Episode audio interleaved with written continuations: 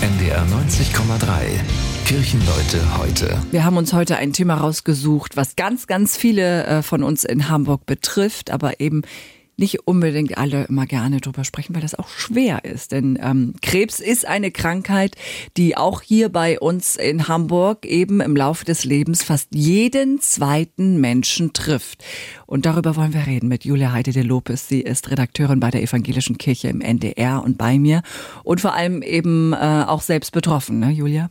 Bei mir ist es der Brustkrebs und äh, meine erste Diagnose, die habe ich vor etwas mehr als 13 Jahren bekommen. Ich habe dann die üblichen Therapien gemacht, also Chemotherapie, Bestrahlung, mehrere Operationen und als das geschafft war, dann äh, geht es wieder zurück in den Alltag, aber der verändert sich natürlich schon durch die Krankheit.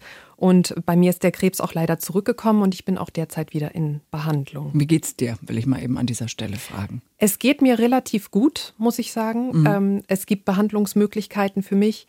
Trotzdem sind das alles harte Therapien, die man hat. Ja. Ja, wie hat mhm. sich der ganze Alltag bei dir verändert? Ja, also diese Medikamente, die sind eben stark. Ähm, das hinterlässt Spuren, die nehme ich körperlich wahr.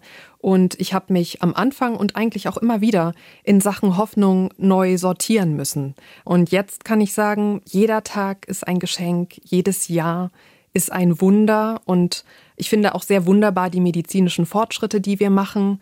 Ich nehme heute Medikamente, die es zum Zeitpunkt meiner Erstdiagnose noch gar nicht gab obwohl so viele Menschen betroffen sind, ist Krebs vielfach noch ein Tabuthema. Und ich denke, wir müssen lernen, ohne Angst drüber zu reden. Das würde uns helfen, das würde uns gut tun.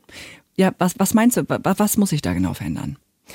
Ich glaube, das hängt einfach damit zusammen, dass wir ja diese Verunsicherung haben und nicht genau wissen, wie wir darüber reden sollen. Und ich würde mir wünschen, dass es einfach noch normaler wird, wenn jemand sagt, ich habe Krebs. Sie habt ja sogar morgen zum Weltkrebstag, der morgen ist, in der Hauptkirche St. Jakobi einen Gottesdienst äh, geplant, den du auch initiiert hast. Ähm, was hast du da genau geplant? Wir haben den Gottesdienst geplant mit einem tollen Team rund um Hauptpastorin Astrid Kleist und wir wollen diesen Gottesdienst morgen in St. Jakobi feiern, insbesondere mit und für Menschen, die von Krebs betroffen sind und auch mit ihren Angehörigen, mit ihren Freundinnen und Freunden. Und im Anschluss bleiben wir noch ein bisschen beisammen und gehen in den Austausch, können sprechen. Und deswegen möchte ich herzlich einladen, morgen Abend 18 Uhr in der Hauptkirche St. Jakobi in der Innenstadt. Vielen Dank, Julia. Und was wir vielleicht auch mitnehmen, das fand ich am Anfang auch ganz schön, was du gesagt hast, dass man eben jeden Tag als Geschenk so nimmt. Ne? Und ich glaube immer, das kennt jeder aus seinem Leben. Wenn irgendwas Einschneidendes passiert, dass man danach sagt, okay, jeder Tag ist ein Geschenk und jeden greife ich an. Und selbst wenn das Hamburger Schiedwetter mal wieder zuschlägt, gibt es eben doch ja. auch positive Dinge. Vielen, ja, vielen Dank, Julia. Und alles Gute für dich. Dankeschön. Schönes Wochenende. Kirchenleute heute. Das war ein Beitrag der Evangelischen Kirche. Wir sind Hamburg. Hamburg, Hamburg.